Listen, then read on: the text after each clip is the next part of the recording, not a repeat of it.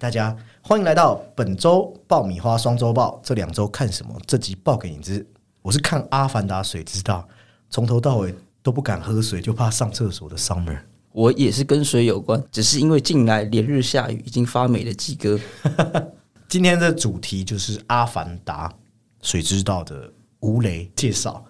这两周这几天，相信影坛最大的话题绝对是初恋，呃，不是错捧，抱歉，绝对是《阿凡达》水知道。想当年，《阿凡达》第一集打造出荧幕奇迹，刷新影史票房纪录，开启三 D 电影的盛世，甚至说后来的三 D 电影也都难以与《阿凡达》匹敌。啊，没想到掐指便过了十三年呐！啊，十三年前我还是高三哎，真的是高三哦。十三年后我只剩三高了。对，这真的是超过十年磨一剑的水准啊！对，真的时光荏苒了，一夕间我们又迎来了第二集的登场，那几乎等同是电影界的魔兽降临，带来满满的讨论度，也感觉有机会如年初的《Top Gun Two》一样，在未来几周占据台湾票房，这应该没什么问题啦。但谈水知道之前，话先讲在前，一来双周报宗旨即是点到为止。二来避免剥夺很多听众的观影感受，以及几天后我们也会出单集来好好讲解一下《阿凡达》一加二。所以今天的电影主题就是《阿凡达》，谁知道好看吗？和他的一些无雷点评。那等一下聊完《阿凡达》，依然会有过去这两周我们两位主持人推荐其他院线或串流平台作品的介绍时间，也千万别错过。首先呢，对于《阿凡达二》。很多人直觉会感兴趣的，一定是它的特效和绝美无与伦比的世界观。嗯，那来到续集，确实它有延续当年打造的视觉盛宴，乃至创造出超过第一集的高度吗？这问题很好回答，只看视觉化，百分之百有。对，因为它又创造了另一个所谓的生态的奇观，就是那个海洋的奇观。它对整个生态系之用心，大家进戏院一定感受得到。对，这是我们是看三 D。过去我是很少看三 D 电影，嗯，我也很少看。嗯，那但这次我推荐你一定要看三 D，它带出的视觉效果远远超过任何电影在视觉上能带给你的震撼啦。那相较于十三年前，它的特效仍旧给足最大的诚意。基本上我会说，这是一部诚意至上，属于这个时代技术最前端。它的技术就是在它推出的那个当代都是非常前沿的。真的，其实我们不是在超大影厅看，但。荧幕上的所有细节是真的看得清清楚楚，你身临其境，你会觉得在你眼前所有生物，还是说粉尘，好像触手可摸，而且那种前后的景深感特别逼真。那听这一次的片名，谁知道？刚才基哥已经有讲到了，你或多或少可以猜得到，许多情节都是发生在水里，水啊透蓝，光影的变化，气泡的自然。还有水中一些动植物的刻画，我觉得都是没毛病，对，无可挑剔的一百分。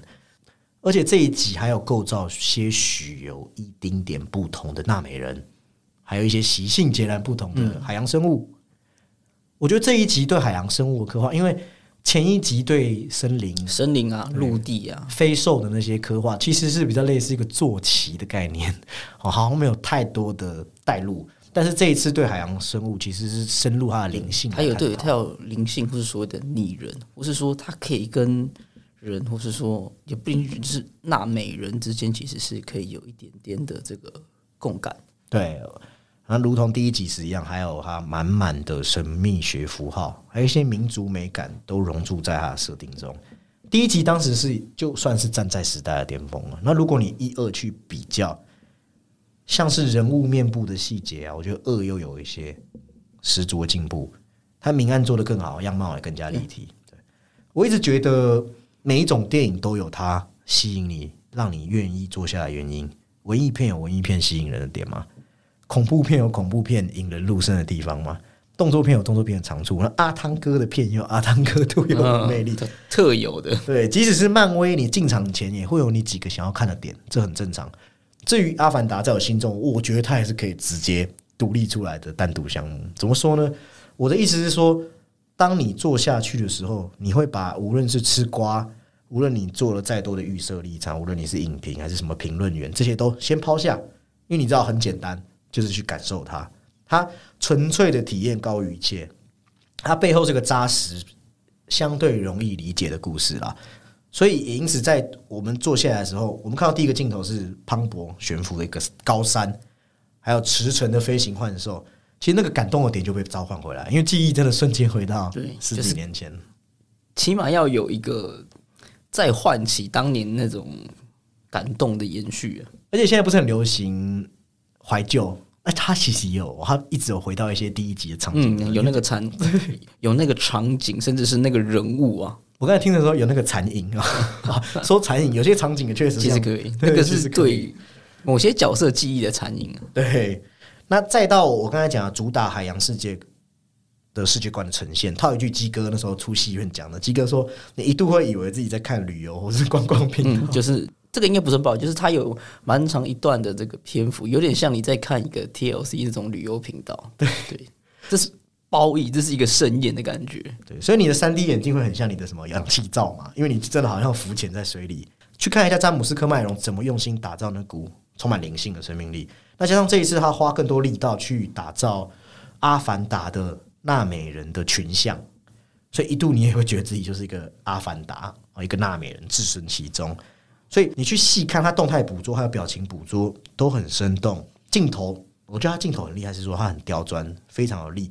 跟着他的动态在激昂中穿梭。即使是手持部分，其实也是经过大量的走位设计。对它的一些动态捕捉，有一些甚至是在水下完成的。嗯，如果你还知道他这次是在地球取景，水下虚拟拍摄的效果，还有很完美的特效，它的流动感栩栩如生。其实我都开玩笑，这真的有点玩笑。就是你看完这个，再去看《黑豹二》或《水行侠》的海底戏，太残忍了。虽然不应该拿来比较，但但但但但就真的完全不在同一个档次。而且它还有很多场的打斗戏、肉搏感、枪支弹药火拼、机器人对干，还有一些传统武器的力与美、高科技的一些质感展现，它都有兼顾。我看完，我那时候跟基哥说：“我说哇，很让人匪夷所思。是说他这些场景，他要花很多时间才可以设计。那个背后的这个视效的团队应该是非常庞大，对，当然也需要耗时啊等等的，因为他有他需要呃调入了这么多东西，他其实对整个的功力或者掌握度应该是非常非常持重。对，其实就这一份技术还有呈现方式，它绝对是划时代。那至于很多人，另外一群人关心的是故事呢？先讲大方向，叙事的力道没有到很强烈，不过叙事节奏还算不赖。对，就是他有角色，其实都有顾到，那他的发展其实是完整的。嗯，对。就我们讲的布局，诶，高潮冲突解决，它在这样的循环中，它推进的进度很流畅，不会让你真的觉得好像三小时又十四分钟那么的冗长。那这一次它主打了什么？主打阿凡达的家庭群像嘛。那导演要讲的升级到了 family，这个近年几乎已经被某一片玩到贬义的词。对，这个 暂时不提它。只是剧本很聪明，利用不同位角色。用了兄弟情、男女情、父子情、朋友情、同族之情，从失我到无我，最后收束到一起，就不会变成说你主题要说的就不是只是口号，它是实质反映在每一位家族成员心中。哎，不过哎，不过不过来了，它好看，它恢宏，是因为它是最典型的詹姆斯·科麦隆的剧本，如同他占导的，我们知道《铁达尼号》《魔鬼终结者》一跟二，《异形二》。必然会有那些绵延不绝的小高潮，但剧本有一个小问题在于，卡麦隆他写剧本的时候已经规划出五部曲，所以二三集甚至是一起拍完的嘛。第二集剧本就会有一点点像是美国影集的一些过渡集的感觉，就如同刚才讲的每一条线，其实单就这部电影，基哥有说到他是有用心，只是你考量到一些伏笔，还有一些情感的发展，它需要时间发酵。必然也肯定会有一些剧情的推展无法像第一集纯单线那么流畅。你很，其实你大致可以掌握得到关系或是将要发展是什么样貌吗？很好猜，对，有带出大方向，但是每位角色心境明显还有很多可以着力之处。有几个新角色，特别是我比较喜欢的，像雪歌尼维佛，他里面有一演个叫 Kiri 的，嗯，他身上的特质。是非常有灵性的发挥空间，但是导演做的几乎都是蜻蜓点水，点到为止。但依然是那句老话，我知道导演也知道这个问题，因为有第三集。他很明显就是他要有第三集，而且他的他的那个不只是他，甚至是他的这个指示好了，好像也有在布这个线。对，不过谈到剧情核心，仍然一个问题还是我们会讲到主角反派的冲突点，或是我们讲主角心境上本来要深信的什么谎言，然后要去破除它那些第二幕会有的东西，我们需要去解决的东西，这次都比较薄弱，乃至反派反派过于我讲狠一点，就是没有魅力，因为既视感真的太重了。那到时候大家去看就知道我在讲什么。那而且这个反派其实身上是会有我们很爱讲的隐翼杀手身上仿生人的一些哲学问题可以去探索，但都没有。他就很快的就接受自己他用身份认同。对他用很比较技术性的东西来来解释这个东西。对，那和反派还有某个有相关联的一个血亲，也是一个角色，他原本也是有身份认同可以去用力，但是没有，反而就是他不断的在摇摆，在摇摆，在摇摆。最后导演有安排一些决定性的举动，你就少了一个动容或是可以感同身受的力度。然后同时这一部片与第一集十分相似，是它都引入了殖民、殖民破坏，虽然有点老梗，但我也不知道讲这个点。我要讲的是，借用殖民可以拓深的剧情，这点其实是蛮有发挥空间的。但故事绕到最后，回到一个好像有点个人私仇的问题啊，私人的仇恨之间的问题。但也不能说他不能回到那个，因为他用刚刚说的那个技术性的解释，其实那个动机又有那么一点合理。他的那个不变因反而就是刚刚说的那个人类角色。对，但是他包容着，因为他是要包容一个意识形态的私人情仇，去带到嗯整个、，其实里面还有当然有环境啊等等的，其实他还是有塞了一些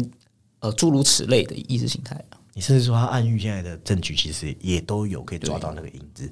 那我的感觉是啦，他要在未来第三集带到更大的方向，去破除二元的更和平的一些，呃还要做一些更和平的利益宣扬。但诚如我前面讲，因为它是第二集，那在第二集里面，我自己觉得有些东西还是很二元正邪的一个传统对决。所以，如果你是想要欣赏一个全然崭新、峰回路转的故事，那谁知道可能满足不了你哦。但如果你是要感受一部电影，谁知道能给你一个极致的观影体验？但整体而言，詹姆斯卡梅隆已经拿出两百分的诚意。嗯，其实毕竟你知道，这几年我们已经被太多大型商业片给讹诈。好讲讹诈，一些作品它摆明了就是我就是摆啊，我就是垮。那我知道你会付钱来，你会来看的，对，但詹姆斯卡梅隆他不一样，他端出让你无可挑剔、佩服到五体投地的美学。据说啦，这一次水知道需要跻身影史前五的票房，才能达到收支平衡。而而且它实际成本花多少钱？老詹，我们的老詹他是死不透露确切数字，怕会把未来的这个投 的投资人吓跑吗？你就知道他夸张的投入程度。我我自己觉得他在台湾这一次可能不会超过 Top Gun 的票房，但是在全球我有信心他应该也可以挤到一个很前列的位置。你基哥你自己有那么乐观吗？你说啊，影史的 Top Five，我是觉得算通膨可能有机会，但是我是这个热度是不是？我觉得是有讨论空间，我没有那么乐观。老实说，那我问一个比较残酷的问题哦，就是把把这个锅丢给你，就是说他跟吴家日，你觉得他最后谁的票房会比较好？跟吴家日嘛，对对，跟吴家日，那我当然是选择《阿凡达》，对，因为它毕竟两部片都有给影迷所有这种呃，请大家说这种情怀怀旧，但我觉得更不一样的是，少数作为这一种你可以说科幻或是在打造呃宇宙或是外星球奇观的，应该说巨片吧，其实少之又少、欸。就像可以说过去有异形好了，星际大战等等，那再来是谁？可能就是阿凡达。嗯，对，因为漫威当然它有一个也是全球热销的品牌，那它更聚焦是一些孩童或者青少年他们对动漫人物的想望。但阿凡达它不只是这些诶吸引亲子进来的，其实我觉得很多大人也会想看到现在技术又走到多前面了啊，这样的点我是蛮有信心，它可以冲到很前面影历史前票房。对台湾我不确定，但是我知道美国或是整个大环境应该都会去进场去想要看看这詹姆斯·科麦隆等了十三年的作品。哦，什么时候进戏院？我们詹老爷爷告诉你，就是现在。我常常在讲，詹姆斯·卡麦隆他到了这个岁数，加上十三年的规划，他要赚钱。他早就会推不断推一些新作骗骗影迷嘛，类似某只老鼠嘛，但他没有，所以我很尊敬他这一份对作品的用心，身为艺术家的坚持。他通过作品要传达，像我刚才讲的，当今世界移民，当今世界意识形态对立，再到今年真的很多导演在关注的动物保护、生态保护的议题。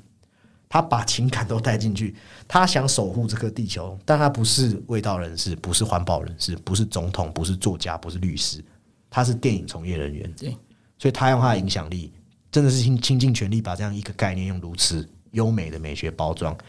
不管你是要看视觉，还是要看詹姆斯·卡梅隆式的很典型的三幕高张力剧情，那也不要忘了这部电影背后要传达意义，就是 love and peace。呀，好，既然谈到动物保护议题。哈哈，这两周非常幸福，我们把想看的电影都给看了。因为之前在金马影展没买到，那终于在它上映后我们马上去看了。也就是如果驴知道有，这是名导演杰西斯考利莫斯基的新作品。那年纪已经很大，他已经很久很久没有端出新作品，酝酿很久。那这次也果真没有让人失望。如果看过他一些过往作品，如《英伦月光》跟踪安娜，你会知道他是作者性很强。非常有自我坚持导演，对，就是他也是属于那一种，你可以说是可能欧洲新浪潮之下的这一种，对他就是法国新浪潮代表人物之一。因为同一时期在他们的波兰呐出现的电影圈里面比较有影响力，就是他和波兰斯基。那他们这一代都会讲波兰嘛，政局也不稳定，会用影片抒发对一些自由啊、生命的一些东西啦。那感性又不失冷静，而且什么有个点很敢讲。它饱含攻击力画面的背后，就是好像要击碎我们人类虚伪的面皮啦。那史考利莫斯基他也把主题从政治反思思维定式里面解放出来，他用出色摄影还有声效处理去表现人类的什么求生本能、求生渴望，再到这一次直接来到一个动物的观点。对，他创作力道都没有减少，在这个年纪，我觉得很难得。那本片片名一哦，是指驴主角驴的哎。叫声的撞声词还有他的名字，叫声其实也是啊。对，我觉得这部片很讽刺，是因为他的故事，我们不会讲太多雷。那他的故事概念说，他有一个激进动保团体施压后，反而造成这只本来在表演的可怜的驴子，他只能离开他最爱的氏族和表演聚落。你可以说他有一点流离失所，那或者是说，这个我们可以看到。女子主观视角上的流浪，或是公路电影，那从这个东西在投射回人类的这个无所适从。我都说他是只身踏上孤独的旅程，不是旅程，是旅程。但是他很多东西，就是其实那个中间有很多的这个片段，它的运镜或是视觉，或是说它有很强烈的色彩冲击，其实它都是有非常有，呃，你可以说它非常。具意识或是艺术的呈现，直透人的心境到灵性的那边的啦。因为观众是跟着他的视角，动物看出去是什么样子，然后 E.O 在那个过程中与不同人的一个萍水相逢，萍水相逢代表你会看到形形色色各种人，他们的人性是什么样子，也揭露人类一些不好看的面貌，还有一些其他动物或是非人类，他们他们处在的世界在动物眼中是怎么样。那基哥刚好说是个驴的主观视角，那其实他还有用另外一个叫第三人称的角度去旁观，包含我们会看到有他踽踽独行的样子，然后跟着他一起踏上这趟旅程，横跨欧洲大陆、森林、旷野、川流，那最后到意大利的一个漫漫旅程。那其实旅途中有喜有悲啦。那我会讲说，一有他确实蛮虽小，对，因为作为一个动物，刚刚有稍微提到点动保嘛，但是动保把它放逐之后。动物在人类的这个你说城市里，就是高度有文有人类文明的工业的的世的世界下，它其实没有没有能力，也没有权利，它也没有办法说话，没有任何的话语权，它何何以生存？就是我把你救出来，那我我就把你放在那边吗？还是说，对，还好，它还是有一些小确幸，它只是说这是个世态炎凉吧，就是说，好被爱护过，被圈养，被抛弃。到被莫名其妙被攻击，我靠！人家球迷一看个球输球，也找他来发泄。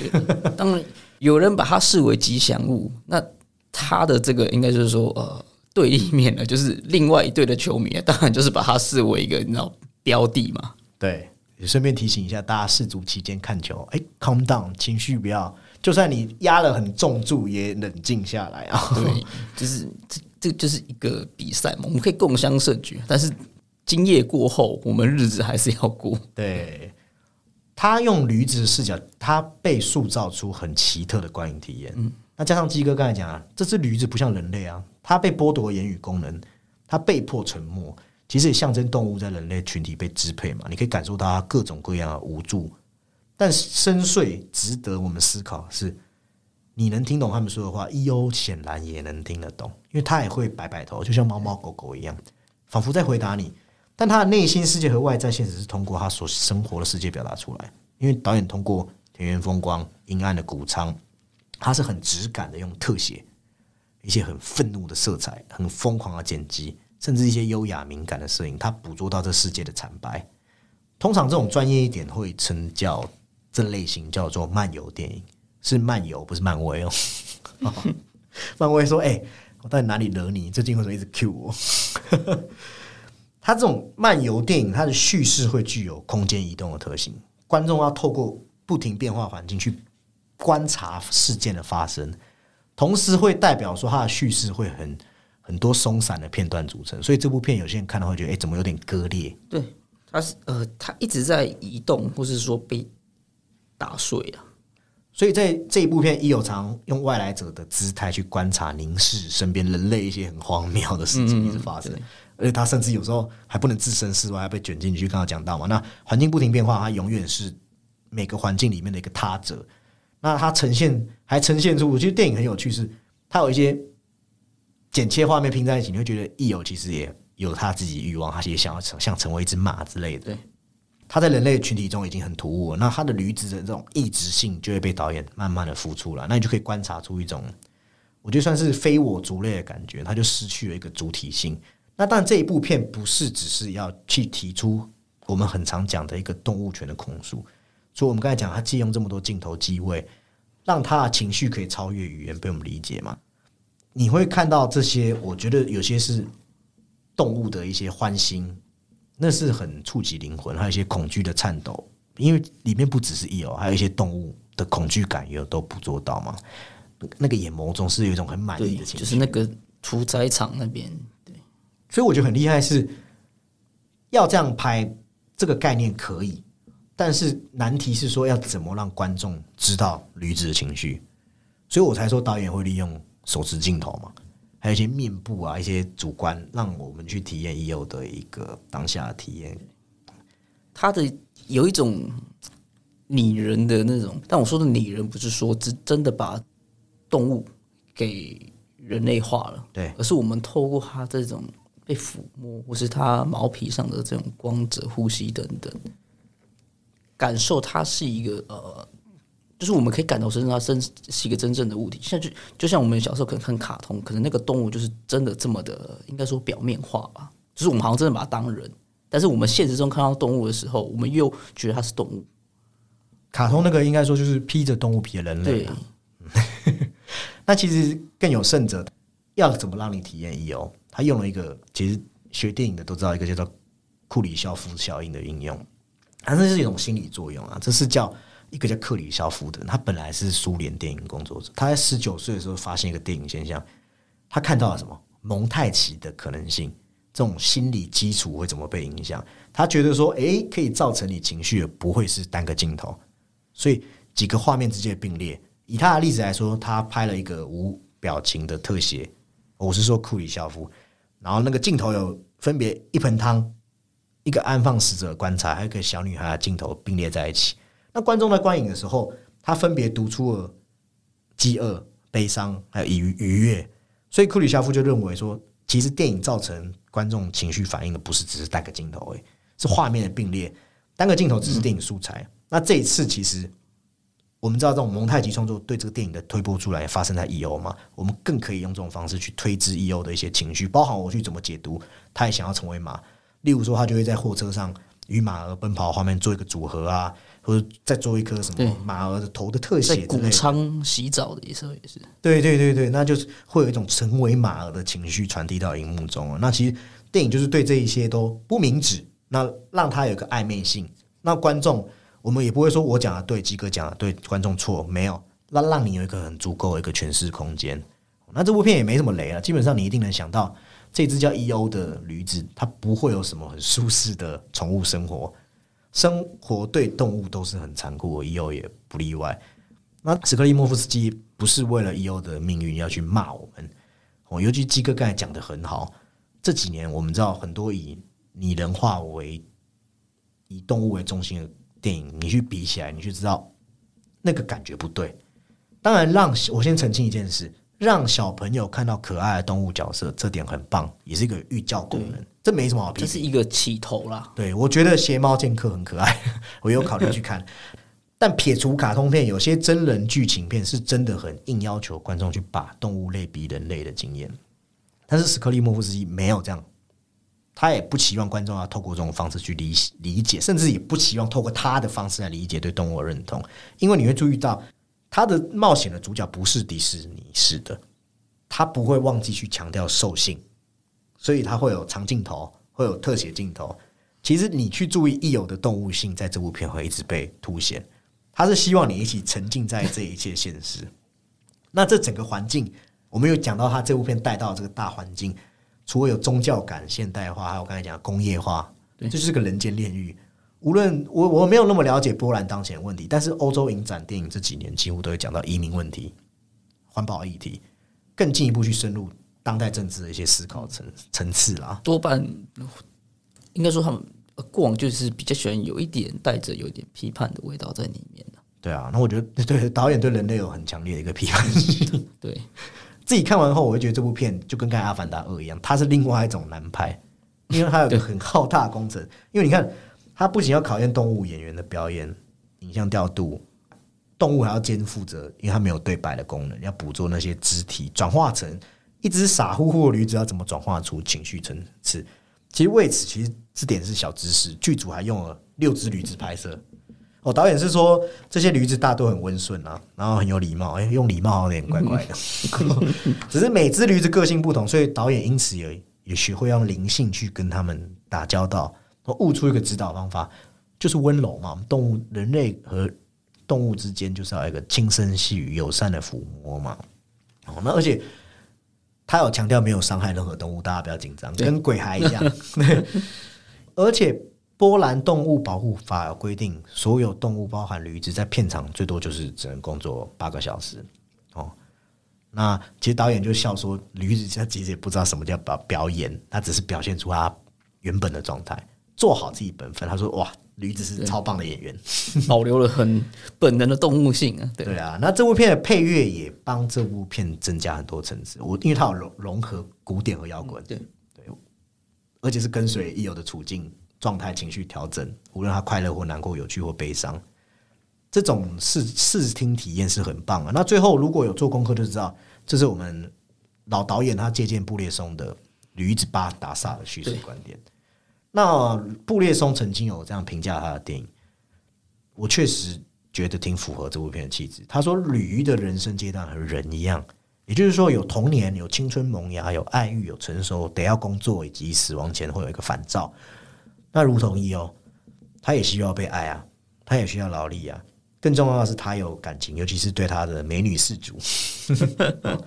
不过细谈影像风格，你就知道。”虽然他受他启发，只是风格和布列松极简是不一样。他不要那种冷冽，他是打造成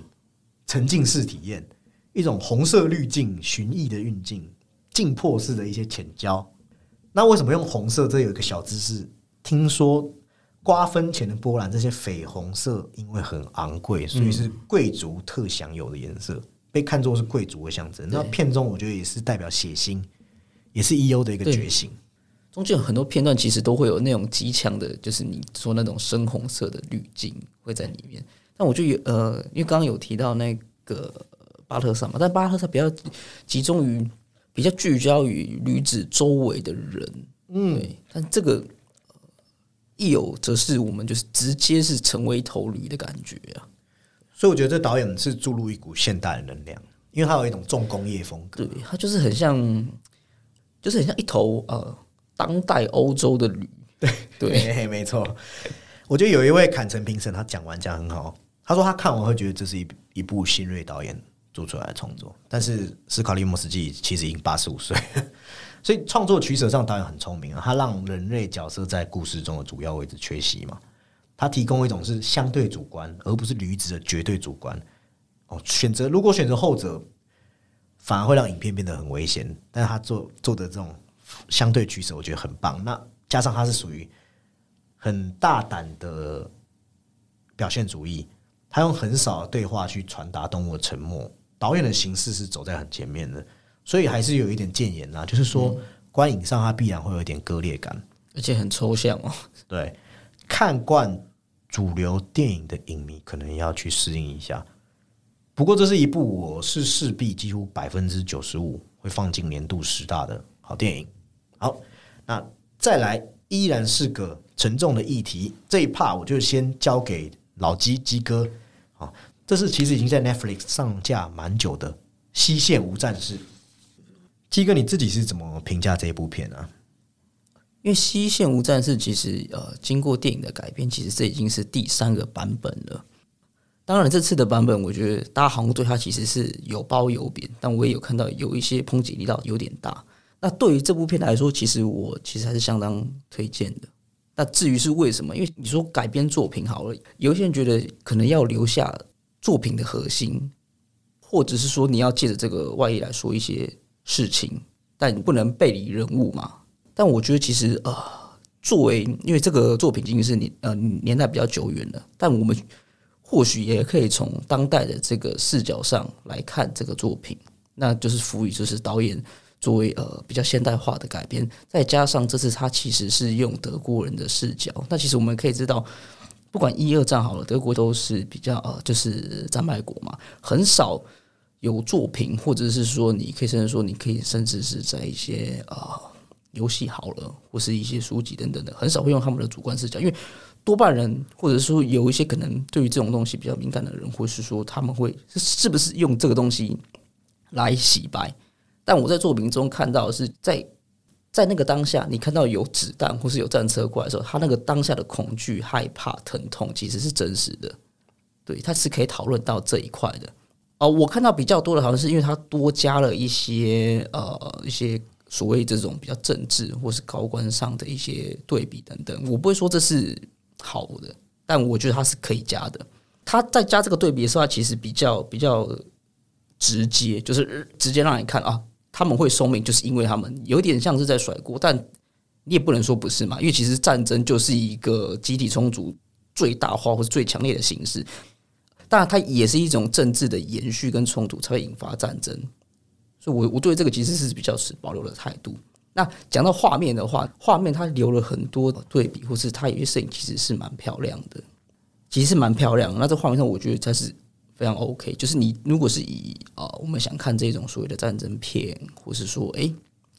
比较偏啊，你要说它的商业取向，其实也可以，因为它不是为有一些战斗上的冲突，但它同时之间有一点小小的可能说反思吧，其实也都有包含在里面而且我觉得他做的是一战的背景嘛，那你说从德国角度出发，其实也是看说一些懵懵懂懂的年轻人，笑脸呢。刚刚毕业，他就被一些所谓的国家主义给洗脑，那送上这样很残酷的前线，去让你反思说，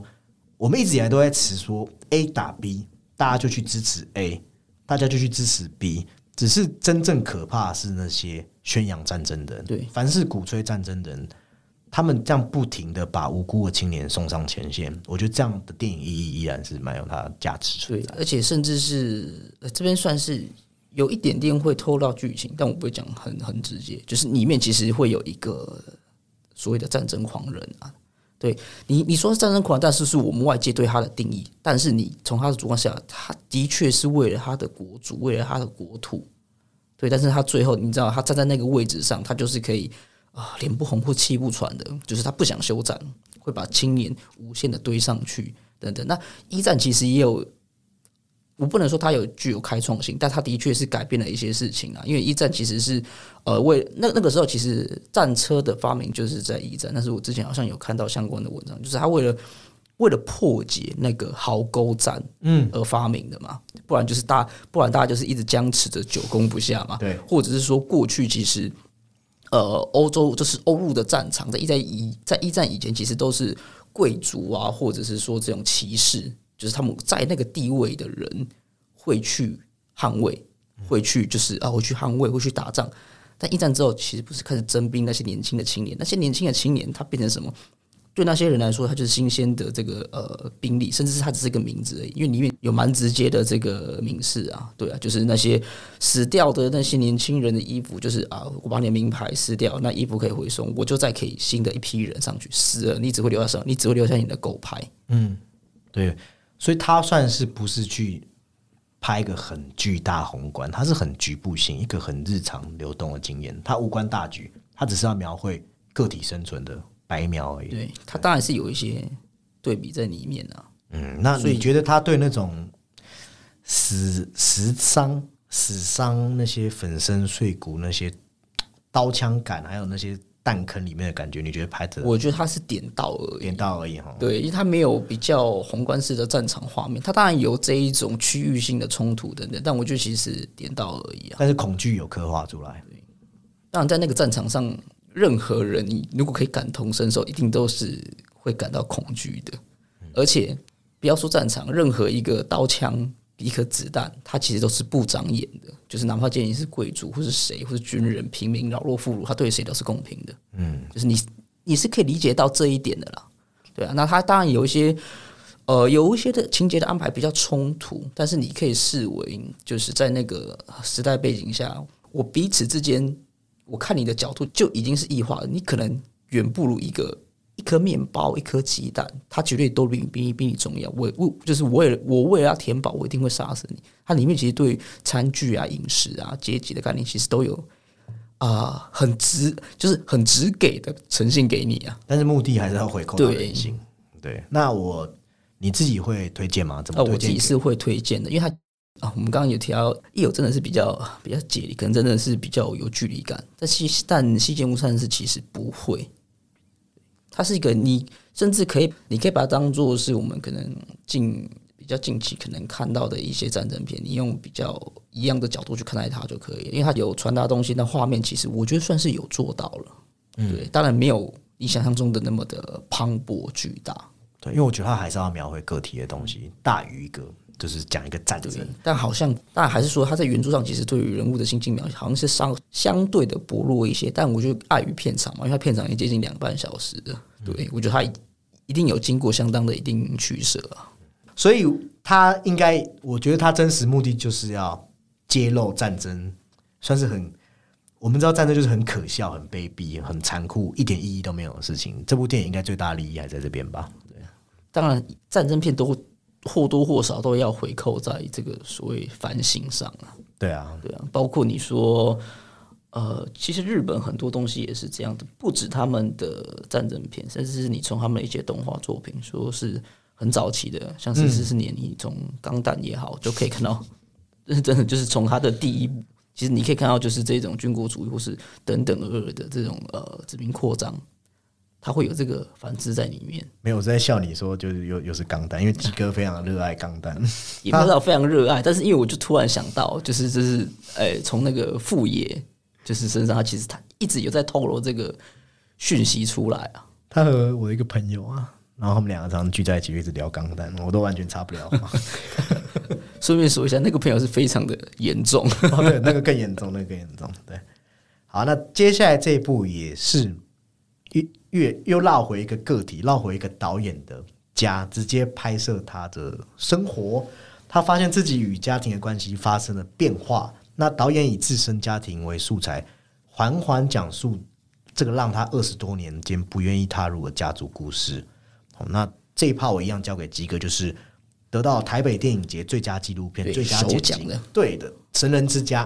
吉哥，你看完之后觉得如何？因为我还没看这部片。《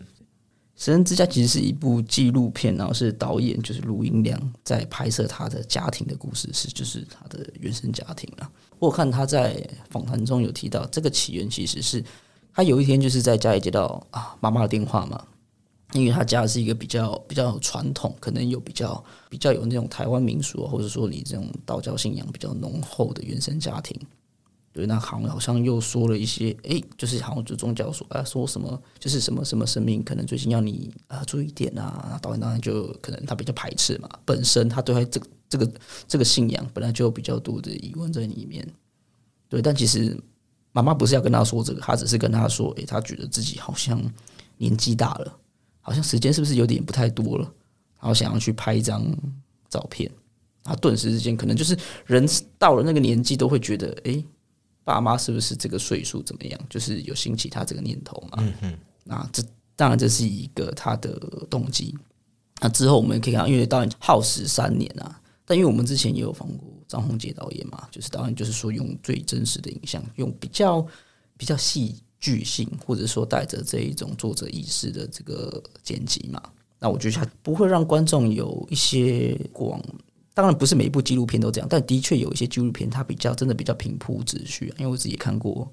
几部，当然就是你对这个题材或是你对纪录片本身就有关注的会比较热爱。但其实《神之家》不会。那他，我觉得他厉害的是我我我看到导演的访谈，甚至是说，因为他们其实耗三年，当然有很多的影像等等，会有很精彩、比较冲突化的一些东西，但其实他们都取舍掉了。取舍掉的结果依然可以，就是让我们觉得真的。我觉得是很精彩，你甚至是可以是当一种剧情片看也是可以。我觉得它其实是一个很大的勇气，因为你要回到你的原生家庭，然后去你要直面自己，那你要面对家人，他不止跟自己和解，也要跟家人和解。对，因为我在我在看的过程中，或者是之后看访谈，的确有因为这部片家人的沟通啊距离好像会有比较拉近一点点。当然，这个拍摄的这个时间或是剪辑之后的这个过程成品。其实也是属于导演自己一个人生的切片。他甚至说，一开始他只是因为要完成妈妈的愿望，回去哎想要拍一个这一种家庭的影片 home video 而已。但是慢慢慢慢的，哎，就从比较私人的这个 home video，然后发展成短片，再发展成一个长片。那当然，他有对片名神人之家，我们也有看到他是对信仰的一种啊质疑，或者是说叩问。但慢慢慢慢的，好像又哎。又放下，他又不是那么重要的。那我也可以看到说，就是在那个，因为那个背景其实是在嘉义县，嗯，那我的老家也是在嘉义县，但我没有像呃导演在那边就是有生活过，因为导演其实他是有说到他在十八岁才离开了，当然因为跟家庭处不好，但我其实老家在嘉义县，但我是台北土生土长，对我相信就是导演一定对那个地方有更浓厚的拉扯。那我觉得他在信仰的。叩问上其实也是蛮有趣的，因为因为刚好提到，就是里面其实家人都是比较呃，家人其实都是比较虔诚的，甚至是哥哥的体质比较特殊，就可能是有所谓这种机身或是可以通灵，那好像是真的很灵验，但是他真的是全然的相信吗？他当然对所谓宗教是自己信仰，还是会有点疑问，甚至是不满。那我们就可以看到一个家庭在这样子，你可以说是吵吵闹闹，或是不怎么和谐的过程中，慢慢慢慢一点的改变，或者是说将来会不会变改，其实我也不知道。但我们就看到了，哎，他完整记录这个过程，而且里面的感情是很真挚的，对，而且是家庭影像，导演可以直接介入，会很直白啦。对，而且他有说到一开始。家人好像诶也是会问诶拍什么有拍到什么东西呀，或者是突然会想到会打给他说诶是不是有有什么你可以来拍？但慢慢慢慢的，他们之间的感觉就好像摄影机不存在了。那很多的对白到后面其实呃坦白说就是真的很感人，因为他是他们忘记那个摄像机的存在，他们是真实的在对话，然后可以说出就是诶把心里的话说出来了。而且顺便可以清理一些我们讲陈年疮疤，然后把自己对原生家庭那些爱和恨给梳理。就是因为家庭一定是矛盾的啊，就是一定不只是导演，可能在任何的你我他身上都是这样子。嗯，所以就是一部真诚的电影，算是说近年来真的是非常推荐的纪录片。嗯，不过他好像也场次快没有了。对，我记得是到这个礼拜天，好像哈拉呃北部我看是只有哈拉影城还有而已。嗯，可能有些地方会再加开啊，大家再关注一下。好，谈完严肃的几部电影后，先来一点轻松的。哎，刚好这周我时间比较多，所以我特别拨空留给了商业电影，而且是圣诞佳节话题的暴力夜。完了，这部片基本上就是一个字：爽而已。爽片的爽，血浆喷发的爽，恶趣味的爽。他的故事很简单啦，一个失智、失去志向，认为现代孩童都只会不断索取，诶，有没有啊？家长要去注意一下 的一个非常丧气的圣诞老人哦，他是真的圣诞老人哦，是真的有一点魔力哦。他有一个卷轴，可以看你是不是乖宝宝。哎，鸡哥啊，这个被改，完蛋了，完蛋了，预防性积压吗？预防性积压。后来他就很颓靡，在某一个圣诞夜，他正要给小朋友礼物时。发现他进入的豪宅中正好发生暴力抢劫案，那里面刚好有能够唤醒她一个初心、初衷的一个小女孩。那为了找回初衷，为了找回初心，她只能选择干嘛？卷起袖子，大开杀戒。对 我觉得这种片哦，我比较不会一直去挑逻辑能不能自洽或者剧本的毛病。那当然，这部片的人物弧光，除了两位主角圣诞老人和小女孩之外，都真的蛮莫名其妙的。烂，但他主导的还是血腥动作，调性很古怪，就明明是无名氏的风格，无名氏大家看过那部纯杀戮很爽的片，却套一个迪士尼式的故事核心，我不会觉得不好，只是觉得，因为你以为他很童趣，那小朋友啊打打闹闹，小朋友用小小鬼当家的方法去对付大人，但呈现出来却很暴力，就是某种程度上的反差吧？对，暴力拼贴。那整体来说，你真的要讲故事好不好？挺普通，甚至满分十分，我可能只能给他六分。但打打杀杀，年龄分级大约在十六、十七岁的尺度，然后玩了我们很熟知一些圣诞老人的梗，老人送礼物也是会很累，好不好？拜托小朋友乖一点，不然他就要开杀了。好，最后让我们绕回严肃，绕得回来吗？忘掉一下圣诞节一下。看一下，也是上周上映洪昌秀的新作品，同时也是今年柏林影展主竞赛单元评审团大奖银熊奖的小说家电影。我觉得作为韩国电影代表之一的洪长秀，他每一部作品都很随性，但是是不同的编织方式。用他自己话来讲，某种意义上，每位观众在求知的过程中所显露出的，就是自身的潜意识部分。也许我们都在为自己编织一场梦，哇，多诗情画意的！他真的是一个很很诗意又写实的流派的导演因为他的创作很经常这样去和自己呼应。这次在小说家电影也一样啊。那他的创作通常戏里戏外就如同其他作品一样，就是说他的其他作品嘛，那独属他的一个创作语境，而且他还可以不断改变他的这个企图心，也是不想要让你有一种板上钉钉的一个评价。更重要的是什么？在韩国女星金明喜，也就是我们知道《夏女诱惑》那位很漂亮的姐姐，她介入她现实，我现在讲的都是现实世界。介入她的感情后，外界都会开玩笑说他是来到一个后红长袖时代。他的创作好像开始和他的这位妙思女神离不开关系。虽然是根植于我们都会讲老生常谈的一些男女话题，但是它可以带来很多新花样，把文本上人物摆在创作本位，帮他设置不同的处境。在以人物在处境中展示的各个态度的不同，去这个叫冲突吗？也没有很大的冲突啦，真实世界的冲突的感觉，不是我们讲戏剧理论的冲突。他的冲突会从那个日常的对话中流露出一点，呃，这是对话的尴尬感嘛，或者说想要反驳的这一种啊，应该是说你不能说到争辩那么夸张，就是一种讨论呐，就是大家在讨论一个话题的，对，然后去推进叙事，它的属于他自己红式结构。所以有时候一些观众就觉得说，这个影像感啊、剧情感好像有点薄弱，因为他就是把他把他电影视听当成他自己意志力的化身而已啊。所以他在后续作品他会思考，我觉得蛮酷，就是说，包含我们之前在跟我跟基哥前天有聊到《疯狂竞赛片》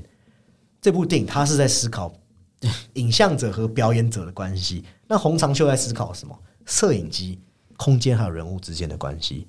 哦，他一直坚持他的风格。也不太会去说，我一定要关注什么宏大社会议题啊，不关注类型片，也不用传统的叙事方式，是很坚持要去挖我们人内心的一些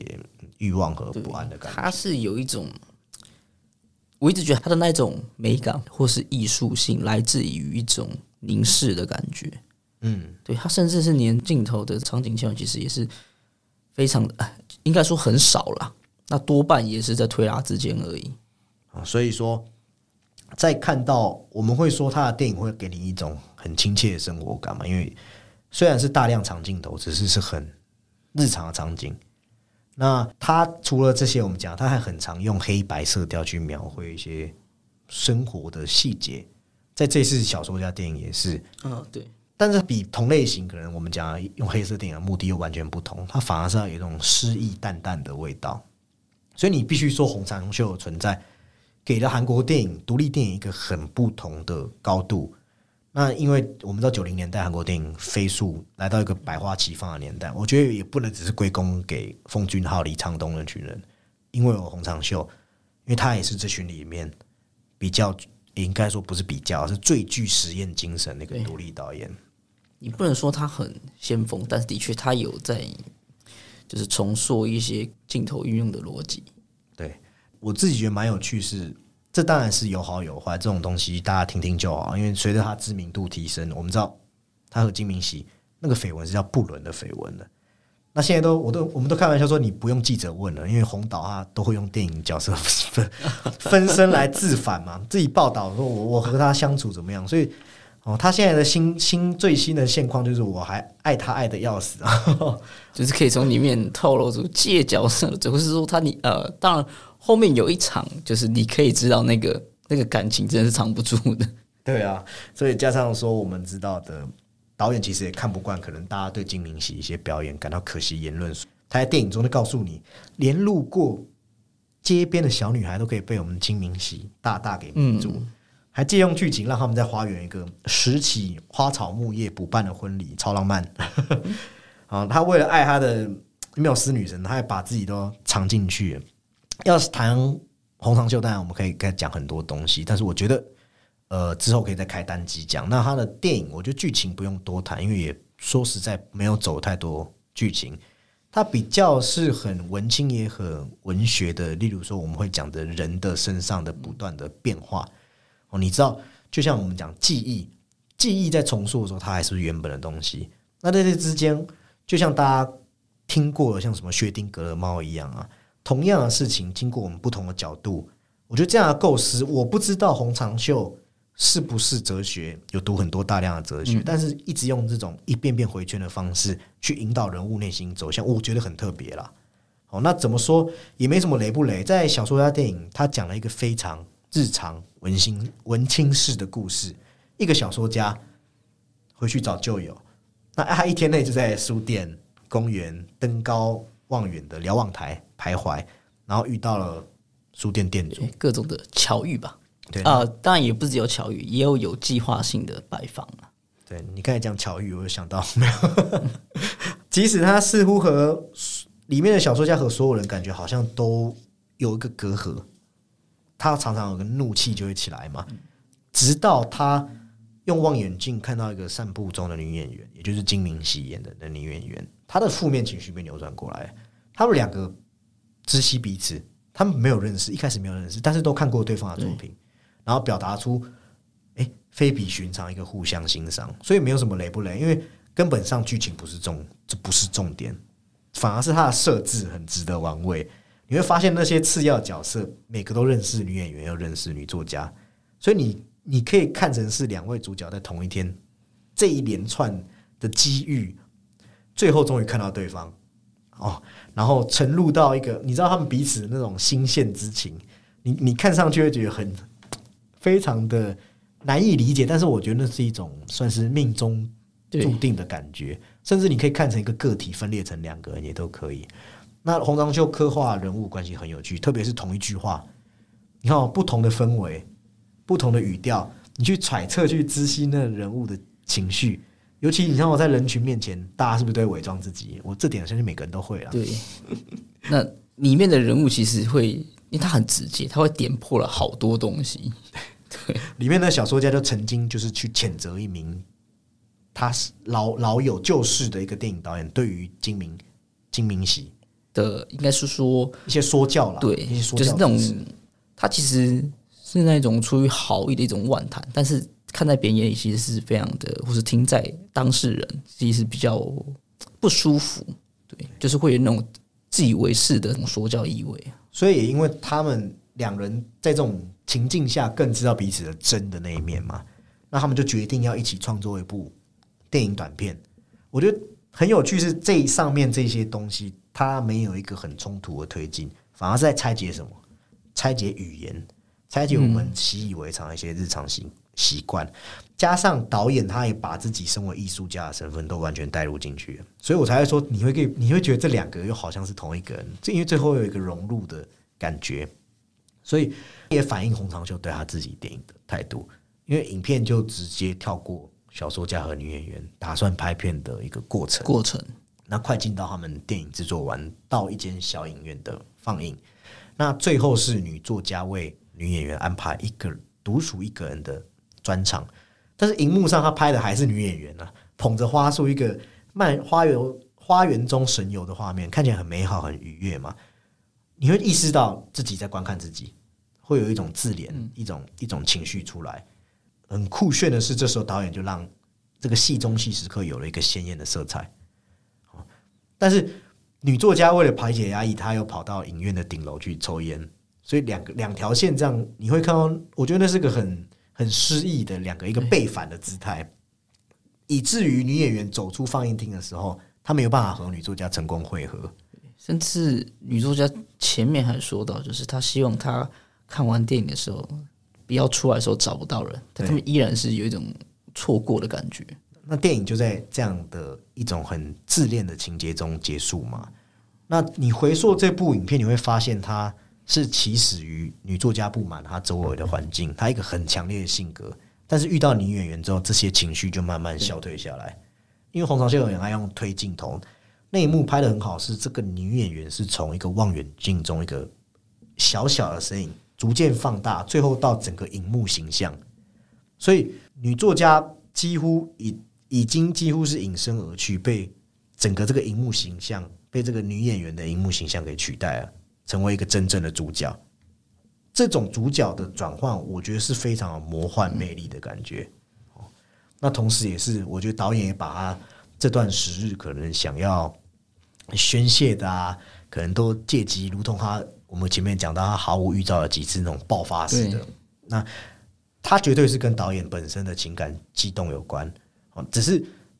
女演员的画面来的时候，又变成一种我们讲可以是情书啊，或是一种很生命力量的感觉。对，那最后很有趣的呼应是，他们两个人之间的现实世界啦，洪长秀和金明喜他们好像有沸沸扬扬的情感纠葛，还有几次分手。在小说家电影，他其实是把自己化为女作家，和他在精神上连为成为一体，同时之间也讲了一些他可能对这个另一半。非常无法控制的喜爱，我们讲缪斯女神都是这样嘛？对，所以这部片洋溢着一种，嗯，你我会觉得是控制不住的情绪，是他对金明喜的一个欣赏。对，你要说他有一点自溺吗？有一点。对，他的自溺是在于说，看似是讲金明喜的欣赏，但是在第二层的一个前文本下，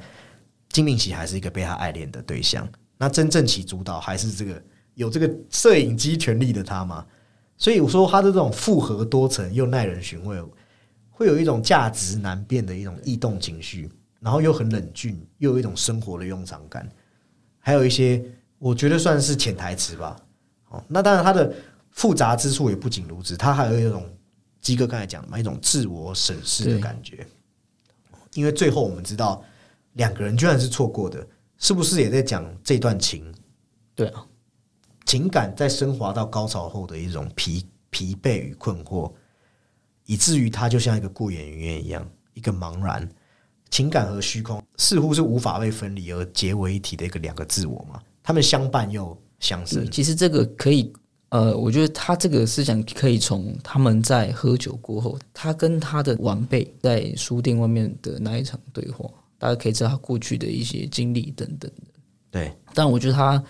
还是有对于他对于一个创作者的反思，或者说，因为其实里面有很多这一种冲突，或是比较呃比较，你可以说那种稍微有点尴尬，或者是说那种难以融入的对话，在对比所谓的他第一场戏探讨一下手语等等的，对其实对于语言的影响、沟通，其实或多或少它还是有一些这种元素在里面的。对，因为我觉得他的这些语言啊，还有我们会去察觉到像人物的一些寒暄，或是一些嗯屁话、废话，其实是有一些不为人知的一些浅层的思路啦。加上他其实最后也是在对摄影机、对电影这件事提出问题啊，留给你的是到底是那没有办法填补的一个欲望的空洞，还是说哦这是一个很自溺，还是说就恰如影片结束的时候，女作家和女演员两个处在的一个情感位置？我觉得光去想这些事情就非常令人可以玩味。那这部片非常适合小文青、文艺和影展类粉丝，那极度不适合一般观众。我这边有建议了，极度不适合极度吗一般观众因为它是非常作者化的电影嘛。它前二十分钟我算了嘛，就是用四颗镜头，就懂我意思了嘛？嗯，他好像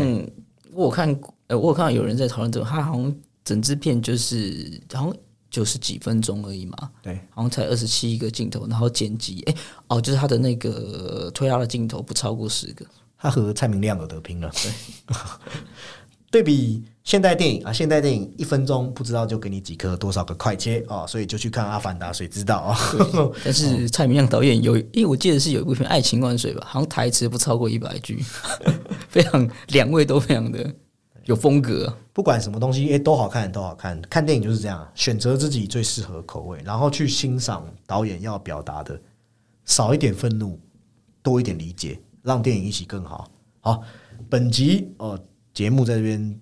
结束。未来双周报如果有听众要我们，就跟你本来想看什么，希望我们就帮你啊试试看一下，哦这种试试片一下，然后让我们看完再告诉你好不好看。踩雷源。那也都可以，也都可以给我们私讯或告知我们，或者你有什么想听的议题，呃，新闻啦，新闻都可以让我们放在双周报来跟大家一起讨论。